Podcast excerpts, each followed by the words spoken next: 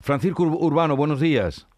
Sí, buenos días, Jesús. ¿Qué tal? Eh, encantado de saludarle. Asociación Española de Asesores Fiscales. Yo ah. soy responsable del Gabinete de Estudios en Andalucía, pero, eh, un colectivo Asociación Española de Asesores Fiscales. Bueno, pues ahí queda dicho. A ver, ¿qué novedades más significativas destacaría usted para tener en cuenta en la declaración de 2021? Bueno, pues eh, tenemos novedades autonómicas y novedades estatales, ¿no?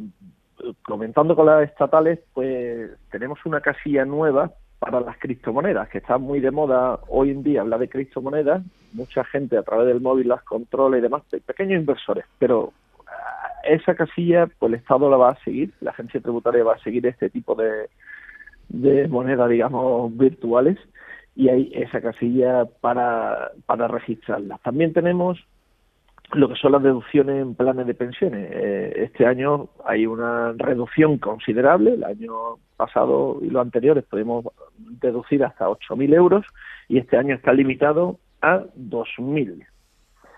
Y una cosa muy interesante son todas las deducciones por obra de eficiencia energética para mejorar en la vivienda habitual la, todo el tema de eficiencia energética, sobre todo los precios que se han disparado la luz.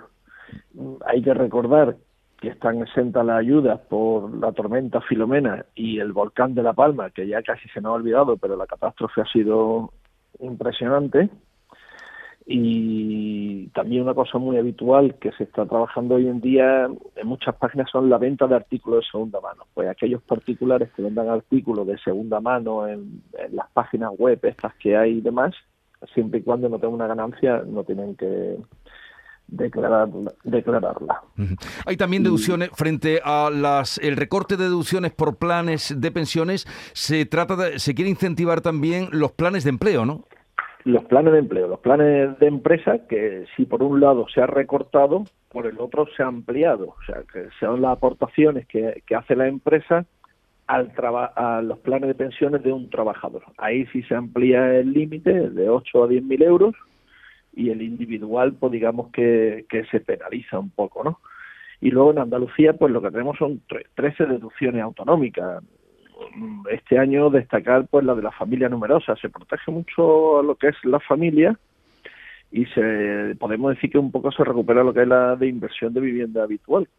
Pequeñas cantidades, pero la familia numerosa y también tenemos la, la de ayuda doméstica asistencia de personas con discapacidad, contribuyente o cónyuge o pareja de hecho con discapacidad y familias monoparentales con ascendientes de más de 75 años o la adopción en el ámbito internacional. Bueno, como vamos a tener, hoy es el primer día, pues dos meses por delante, ya iremos entrando en esas particularidades.